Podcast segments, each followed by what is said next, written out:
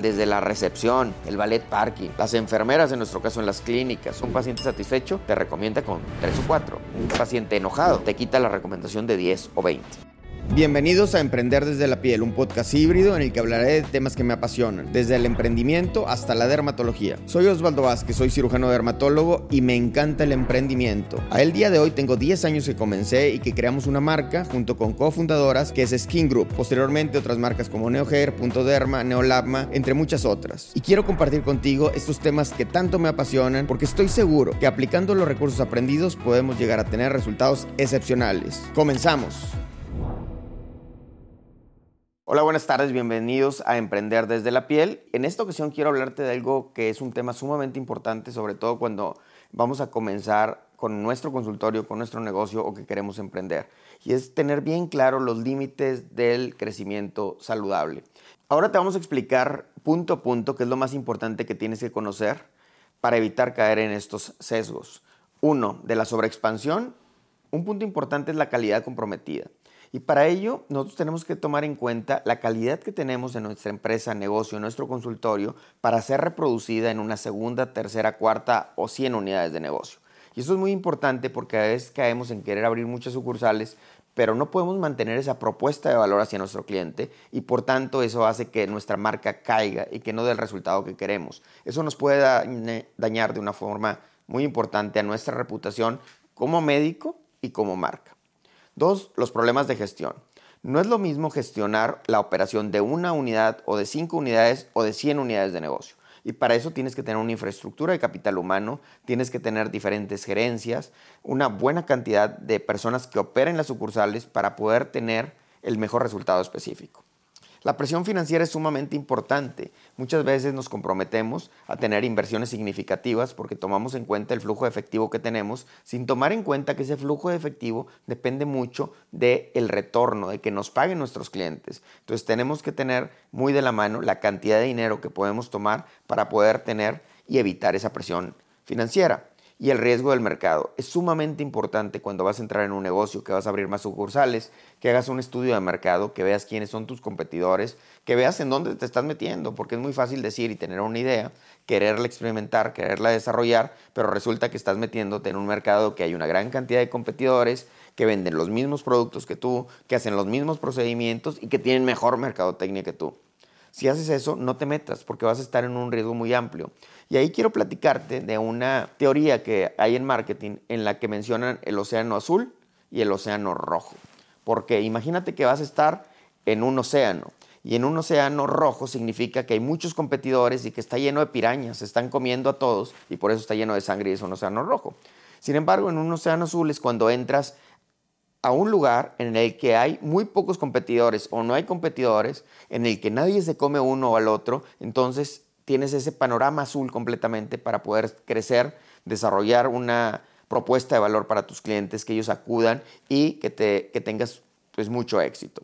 Número dos, el flujo de efectivo. Es sumamente importante saber cuál es tu flujo de efectivo. Muchas veces nos confundimos porque pensamos que el flujo de efectivo son las ventas, pero en realidad el flujo de efectivo es lo que nos queda de dinero después de que pagamos todos los costos directos, indirectos, operación, y es ese remanente el que podemos utilizar.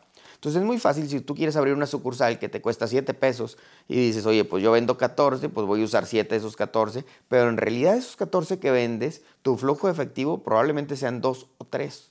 Entonces, eso tienes que tomarlo en cuenta para evitar caer en un sesgo. Y también es muy importante que tomes en cuenta que el flujo de efectivo no es el único indicador financiero de una empresa. También hay que tener un retorno sobre la inversión, hay que tener un EBITDA para poder saber de dónde nos podemos apalancar para abrir esa segunda o tercera sucursal sin tener riesgos. Y otro de los puntos más importantes es saber con las metas que tenemos a corto, a mediano y largo plazo. No tenemos que abrir una 5, 10 sucursales en un año. Tenemos que ir midiendo, tenemos que ver nuestra capacidad de reproducir este modelo de negocio para evitar con ello caer en foul y que tengas eh, una pérdida de una sucursal porque no te funcionó o porque no estás logrando transmitir esa propuesta de valor que le quieres dar a tu paciente o a tu cliente. Número 3, pérdida del valor núcleo, valor core. Eso es sumamente importante. Porque en tu empresa tú tienes que saber que tú tienes una misión y un valor, algo que quieres transmitir a tu paciente, a tu cliente, Y eso es sumamente importante que lo tengas en cuenta porque eso es lo que te va a permitir tener una rentabilidad. Y la rentabilidad no es necesariamente lo que tú quieres hacer, sino saber qué es lo que te deja rentabilidad. Entonces hay muchos negocios que tú los ves, por ejemplo, McDonald's, que es muy fácil verlo, y dices, pues venden hamburguesas, lo que ellos hacen es ganar dinero a través de vender hamburguesas. Pero en realidad se sabe que aparte de que venden hamburguesas y ganan dinero porque venden hamburguesas, es un negocio inmobiliario, en donde tienen lugares que compran y que esos le lo rentan a su franquiciatario para que ponga las sucursales y aparte venden una franquicia y todo esto genera parte de ese modelo y esa propuesta de valor del grupo de McDonald's. Hay otros ejemplos que les puedo dar, que es por ejemplo los cines. Los cines tú dirías, ellos ganan de los tickets de entrada, pero en realidad lo que más le deja un cine es lo que vende en la tienda. Las palomitas, los refrescos, las golosinas y toda esa propuesta de valor que da su cliente, que son todos los que vamos al cine. Un restaurante, por ejemplo, todos podrían decir, pues es vender la comida desde donde sale su rentabilidad. En realidad muchos restaurantes eh, en la mayoría de las ciudades del país lo que venden es una experiencia, una experiencia que hace que te sientas diferente, que te sientas en un estatus diferente, en el que dices voy a gastar porque siento que al estar comiendo ese restaurante estoy con gente con la que quiero estar y eso hace que la propuesta de valor real del restaurante es que tú te sientas mejor, que tú estés y que compartes en un ambiente bonito, pero no necesariamente por la rentabilidad que le da su comida.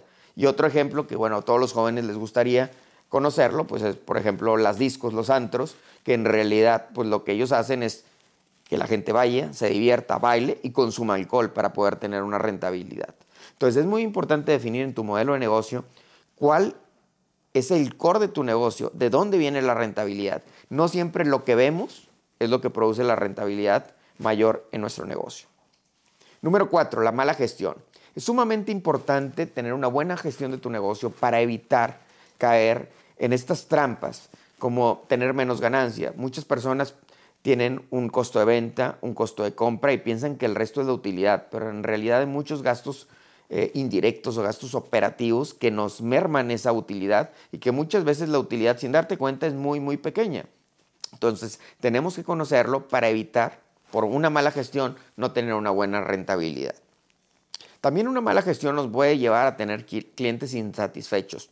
Si nuestro personal, desde la recepción, el ballet parking, las enfermeras, en nuestro caso en las clínicas, o los mismos doctores, no dan un buen trato a nuestro paciente y el paciente no siente que se le está dando la misma propuesta de valor entre todos los médicos, eso va a hacer que merme la rentabilidad, porque ese paciente probablemente no regrese o no compra otros productos o simplemente no se siente satisfecho y no te va a recomendar. Los problemas financieros también son sumamente importantes porque si no tienes una buena gestión financiera, puedes llegar a caer en no tener las utilidades que requieres para poder seguir creciendo o seguir añadiendo personas del ecosistema de negocios que te puedan generar una mejor propuesta de valor. Entonces es muy importante que por eso hagas un análisis cada mes, cada trimestre, cada semestre y cada año para ver cómo va esa rentabilidad y poder llevar una mejor gestión y la falta de dirección estratégica. Eso es sumamente importante porque desgraciadamente cuando pensamos en un negocio pensamos en comprar, en vender o en hacer un servicio y en ganar. Pero todo dentro, todo lo que está atrás más bien de este negocio, van muchas cosas más que necesitamos tener una buena gestión estratégica, desde la forma de hacer nuestra publicidad, la forma en que contratamos a nuestro personal, la forma en que tratan a nuestros eh, colaboradores, la forma en que tratan a nuestro paciente, porque todo esto genera una experiencia y esta experiencia es parte de la propuesta de valor que tú le vas a dar a tu cliente o a tu paciente para que él decida ir contigo y no a la otra clínica que está al lado de la tuya. Cinco, La agilidad de adaptación y flexibilidad en cuanto a tu modelo de negocio o tu propuesta de valor. esto es sumamente importante. Los tiempos son cambiantes. Cada día, cada año, todo va cambiando. Eh, llegaron ciertas situaciones como la pandemia, como los cambios en el entorno de negocios y tú te tienes que adaptar a tu negocio. Tal vez antes el mercado en línea no era tan frecuente, hoy en día, tienes que tener una tienda en línea. Antes no hacías consultas en línea, hoy las debes de hacer. Entonces, esa es parte de una adaptación que tú tienes que hacer, que sea rápida. Recuerden que el que se adapta más rápidamente a los cambios en todo el ecosistema va a permanecer pues en la punta, vamos a decir, en lo más alto de ese ecosistema más rápidamente. Y por eso tu negocio tiene que tener esa flexibilidad. Esa capacidad de ajustarse, de modificarse como el entorno lo requiere y sobre todo en estar muy a la expectativa de los cambios que hay dentro del ecosistema para poderte adaptarte a él. Y bueno, finalmente tener una propuesta de valor que sea completamente adaptable. Nuestra propuesta de valor es dar una satisfacción a nuestro paciente que se sienta de una forma adecuada, querido, que le damos el tiempo, que le damos el resultado sobre todo y que le llevamos la mejor tecnología para tener pues el nivel en su piel, que es nuestro eslogan en Skin Group. Entonces, para poder tener esta propuesta de valor adaptable, pues hay que tener todo un grupo de especialistas, de asesores, que te ayuden a poder transmitir esto a tu paciente. Porque a veces nosotros como médicos o como ingeniero o como licenciado en administración de empresas, pues no somos todólogos, tenemos que tener un equipo atrás que nos permita transmitir toda esta información a nuestro cliente. El número seis es la ilusión del valor de la marca y eso es que sea consistente. ¿Por qué? Porque si no tenemos una buena diferenciación, la podemos perder. Y eso significa que el valor de nuestra marca puede caerse a pedazos si no tenemos una buena diferenciación con respecto a nuestros competidores. Y la marca me refiero a tu marca personal, tú como persona, como médico, o tu marca de, de tu clínica o de tu negocio o de lo que sea. Siempre tienes que estar en una constante expectativa de ver cómo lo puedes evolucionar, cómo lo puedes llevar al siguiente nivel para tener los mejores resultados. La reducción del valor percibido es algo que tenemos que estar monitoreando completamente, porque los clientes cada vez que van, ellos perciben un valor. Ese valor es lo que ellos sienten que es diferente en tu negocio al de otro negocio del mismo giro.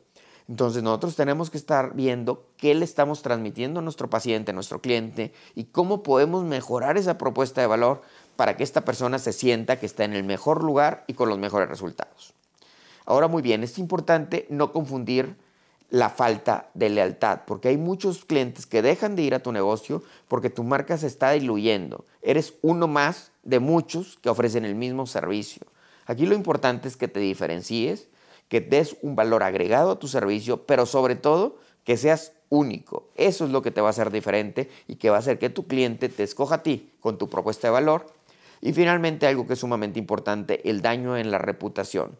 Una marca se puede destruir, una marca personal, una marca de empresa, por un simple error en una persona que te ponga un mal comentario, que no te recomiende, etc.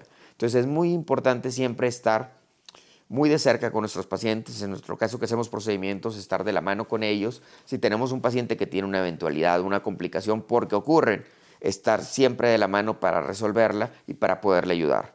Creo que la forma más fácil de evitar o de tratar una complicación es estando 100% con el paciente, dándole nuestro teléfono y que él esté en contacto con nosotros para poderle dar un resultado. Eso es algo que un profesional lo hace y que las personas que no son profesionales es algo que dejan de mano porque creen que por un paciente que se va van a regresar otros, pero la realidad es que un paciente satisfecho te recomienda con tres o cuatro. Un paciente enojado te quita la recomendación de 10 o 20. Número 7, ego contra resultados. Eso es sumamente importante. El ego es algo que todos tenemos, es algo que tenemos que pelear, que tenemos que saber dominar. Todos lo hemos, eh, pues hemos luchado con él en algún momento, yo muchas, muchas veces. Y eso es bien importante en la toma de decisiones, porque a veces por ego podemos tener decisiones equivocadas. Entonces nosotros tenemos que tener nuestro negocio muy bien descrito, cómo es todo nuestro ecosistema. Este, les voy a dar un ejemplo muy fácil si yo dejo de usar cierto producto, pues tengo que tener X número de productos que sean similares, del mismo nicho, de la misma calidad, de los mismos precios, para poder decidir, no voy a utilizar este porque voy a utilizar los otros. Pero sin embargo, si no hay un sustituto de ese bien, servicio o ese producto, pues yo, aunque tenga todo mi ego y no lo quiero utilizar, pues debo utilizarlo. Porque lo más importante para mí es que mi paciente tenga un resultado. Entonces ahí tengo que dejar el ego de un lado. Pero si tengo otra opción, por supuesto que lo puedo hacer. Y eso es parte de ese trade-off o esa compensación entre tener diferentes productos y no estar casado solamente con uno. La resistencia al cambio es sumamente importante. Muchas veces cuando nos va bien, pensamos, si estoy haciendo las cosas bien, ¿por qué las voy a cambiar? Si así me salen, si así me funcionan, pues no tengo por qué cambiarlas pero también hay que tomar en cuenta que probablemente haya mejores formas de hacerlo. Pero para esa resistencia al cambio yo les recomiendo que, se asesoren, que tengan expertos, que busquen asesorías de personas en mercadotecnia, de personas en negocios, en cómo desarrollar su marca personal o de negocio, en cómo crecer. Es una de las mejores inversiones que pueden hacer. Yo lo hice, me costó mucho en un inicio porque dices, oye, este dinero pues lo estoy dando porque me asesoren. No sé si va a funcionar o no va a funcionar. Sin embargo, créanme que es una de las mejores inversiones, siempre midiéndolo, que eso es sumamente importante. Como empresarios o como emprendedores, algo sumamente difícil es la dificultad que tenemos para delegar o para colaborar. Cuando yo inicié mi maestría de alta dirección en el IPADE, lo primero que me dijeron, y no se me olvida, fue, desde el día de hoy que ustedes decidieron entrar a esta maestría, ustedes tienen que aprender a delegar. Por eso, dos días de la semana van a estar aquí, un día en la tarde, un día en la mañana, y el resto de la semana tienen que preparar sus casos para venir y para poder sacar el mayor, el mayor efecto, la mayor cantidad de información positiva para su negocio de este caso. Si no se preparan, no sirve, no sirve de nada. Entonces, en ese momento, que yo me la pasaba todos los días consultando, pues tuve que dejar dos días para ir a la maestría y muchas tardes, noches para estudiar esos casos. Y eso me permitió poder delegar. Delegar no es fácil. No es fácil porque en tu mente no estás acostumbrado a delegar porque piensas que nadie lo va a hacer mejor que tú. Esa es una. Y dos, porque delegar cuesta. Tienes que tener personas capacitadas en las que puedas confiar y que puedas delegar porque es tu bebé, es tu negocio. No es fácil de, poderlo dejar con cualquier persona. Pero tienes que aprender, tienes que medir y te vas a ir haciendo de un equipo en el que puedas delegar, en el que puedas confiar y en el que en algún momento dado pueda tomar decisiones muy similar a ti.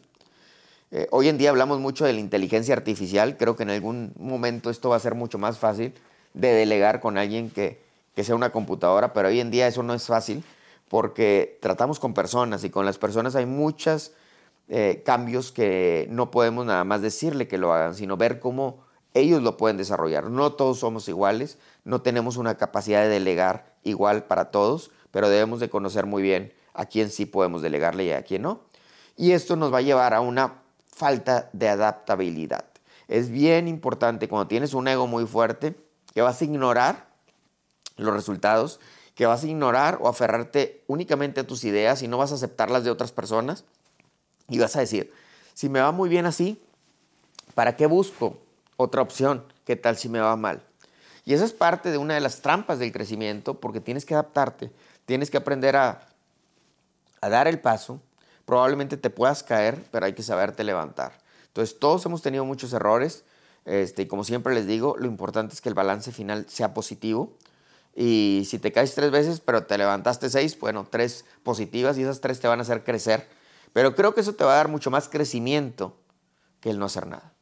Entonces eso es algo sumamente importante y que quería compartir el día de hoy contigo. Y si te gusta este podcast, me encantaría que lo compartieras, que nos siguieran en nuestras redes, que nos mandes tus aportaciones en cuanto a preguntas para poder seguir desarrollando este tipo de podcast que muchas veces me da mucho gusto que me encuentro en los congresos, en los cursos, en la facultad.